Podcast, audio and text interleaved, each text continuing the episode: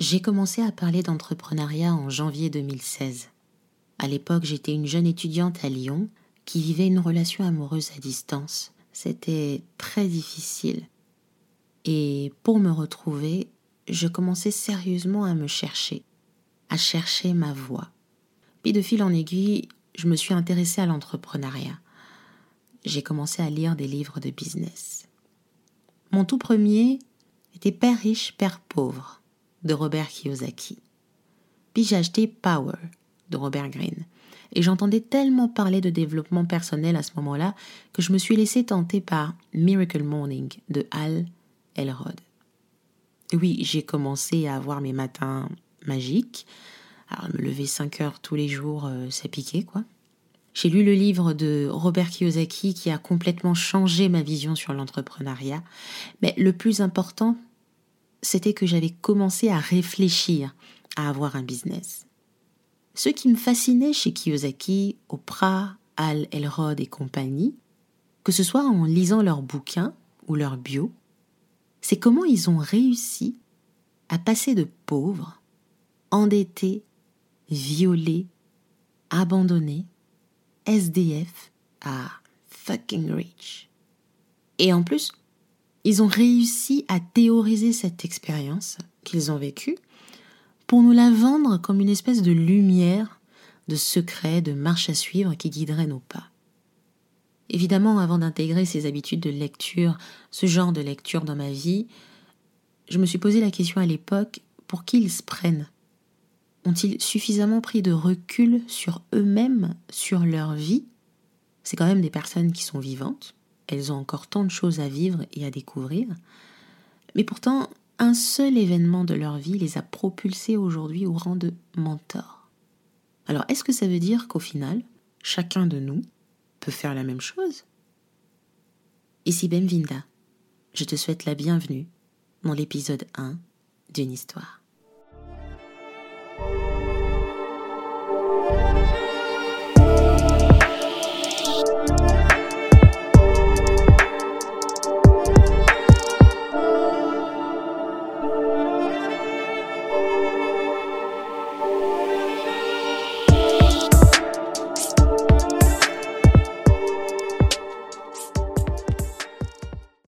Autant te répondre tout de suite. Tout le monde peut faire exactement la même chose. Tout le monde peut faire des circonstances de sa vie un événement à célébrer, une histoire à raconter. Que ce soit dans un livre, sur les posts Instagram, nos newsletters, dans des vidéos, c'est tout à fait possible. Et il y a beaucoup d'avantages. Le premier, c'est que ça nous aide à assumer qui nous sommes et à accepter notre posture d'expert, euh, de coach, de formateur, de consultant, d'entrepreneur, pour mieux servir. Il faut toujours qu'on se rappelle qu'on est là pour servir. En tout cas, la plupart d'entre nous, ou du moins moi, je suis là pour servir. La deuxième des choses, c'est que ça va créer un modèle rentable et pérenne. Donc partons du principe que Oprah Winfrey aujourd'hui change de métier, qu'elle ne soit plus dans les médias, par exemple. Il n'y aura pas de choc. Je peux dire pas beaucoup de frustration de la part de ses fans. Parce que ses fans ne la suivent pas parce que voilà, elle vend euh, des formations business ou médias. Ses fans la suivent pour elle, pour ce qu'elle est, et non pour ce qu'elle vend.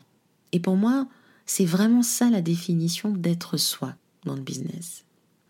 Donc ce qui veut dire que à la question que je me posais avant de dire bah, ces personnes-là, elles n'ont pas suffisamment construit euh, quelque chose, elles vivent encore, c'est pas des œuvres posthumes, on n'est pas en train de parler de l'histoire de Charles de Gaulle. Finalement, le raisonnement est devenu différent. C'est je suis comme je suis, je te donne ce que j'ai et je vis pleinement. Je n'ai peut-être pas suffisamment de recul pour ma vie, mais ce que je suis, c'est grâce à ce que j'ai vécu, et ce que j'ai vécu compte plus que tout. Alors, je ne suis pas en train de vous dire que si vous racontez votre histoire H24, vous allez devenir tout de suite un mentor du jour au lendemain. C'est une magie, vous êtes une personne, la personne inspirante, vous allez être coach certifié, etc. Non, je suis en train de vous dire que malheureusement ou heureusement pour nous, Euh, heureusement, tout le monde n'a pas eu un accident de voiture, n'a pas eu le cancer, euh, tout le monde n'a pas été broken. Euh, en gros, on n'a pas été en banqueroute, quoi. Tout le monde n'a pas, n'a pas vécu tout ça, tout le monde n'a pas été violé.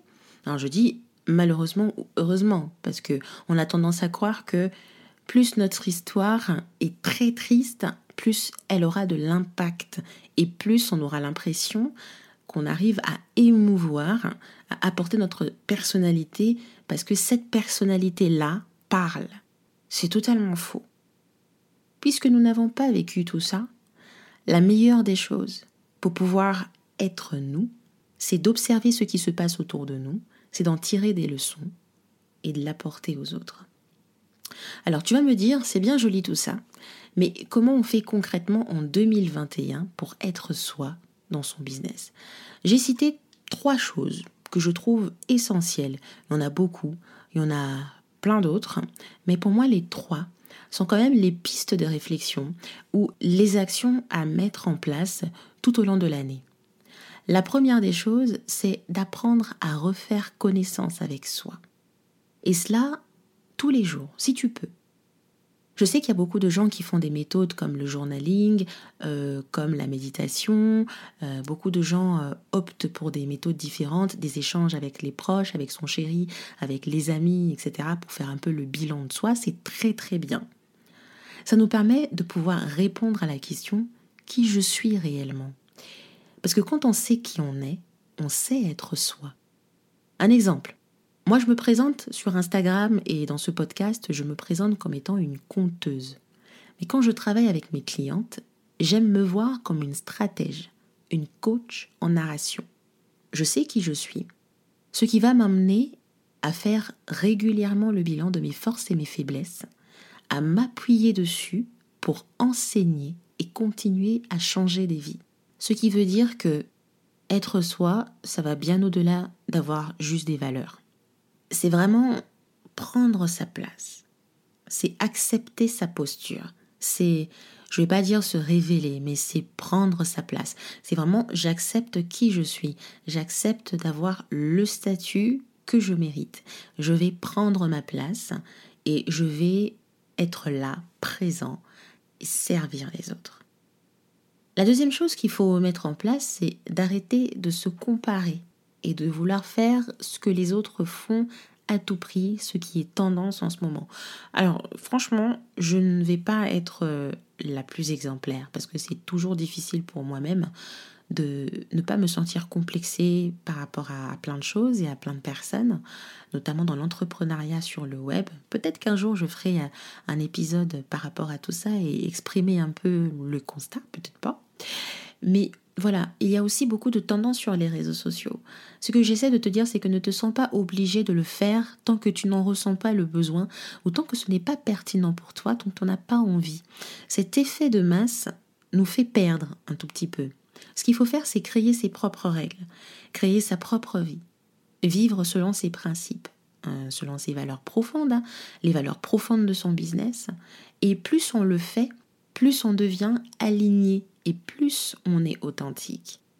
Donc une fois qu'on a fait le travail de pouvoir nous connaître, savoir qui on est réellement, de prendre notre place parce que on est ce qu'on est, on va arrêter de se comparer, on va arrêter de regarder de gauche à droite et de dire mais elle, elle fait des, beaux, des belles infographies, mais, mais elle, elle, fait toujours des, des beaux shootings photos, c'est un truc de ouf, mais elle, elle fait...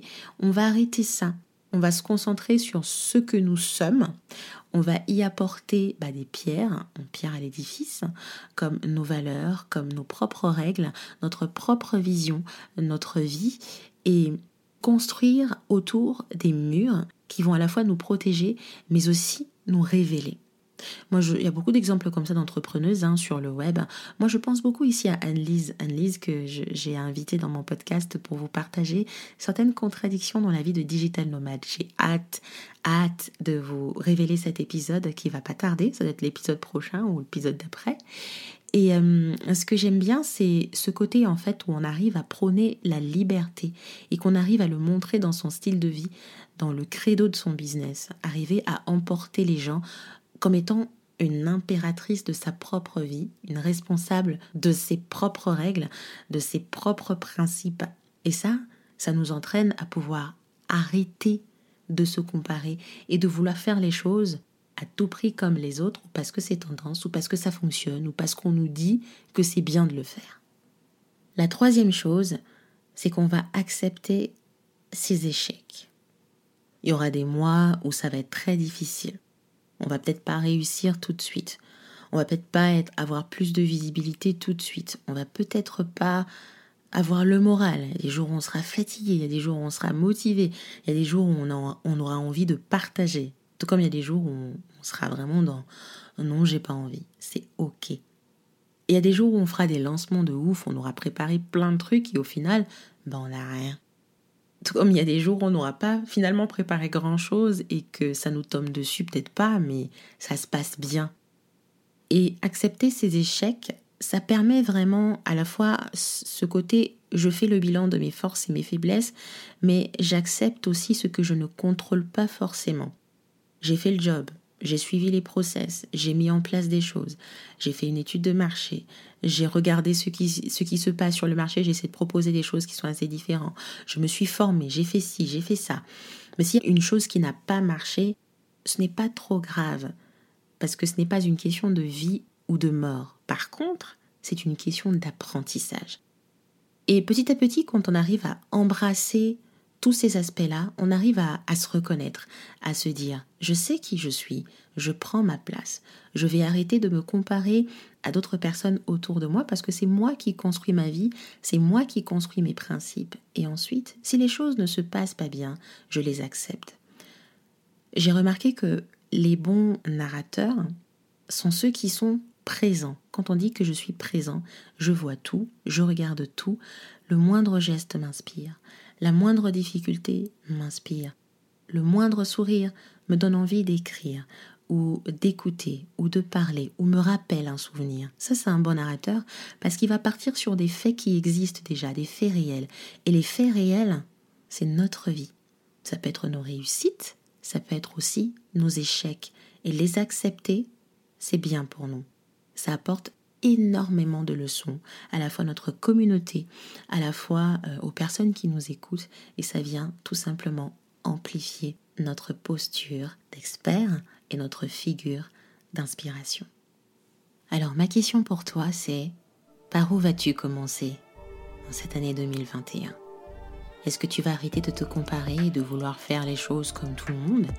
Est-ce que tu vas plutôt te concentrer et refaire connaissance avec toi ou accepter ce qui t'entoure, ce qui t'arrive, accepter tous les événements qui, qui arrivent en chemin, accepter tes échecs Qu'est-ce que tu vas faire?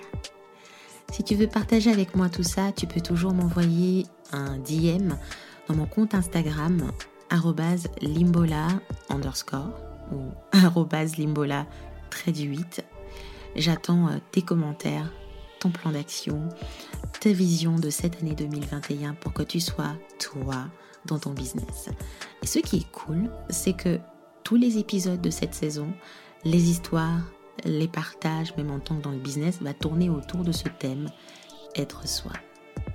Je te souhaite une bonne journée et j'espère que avec cet épisode, tu as fait le plein d'inspiration. À très bientôt.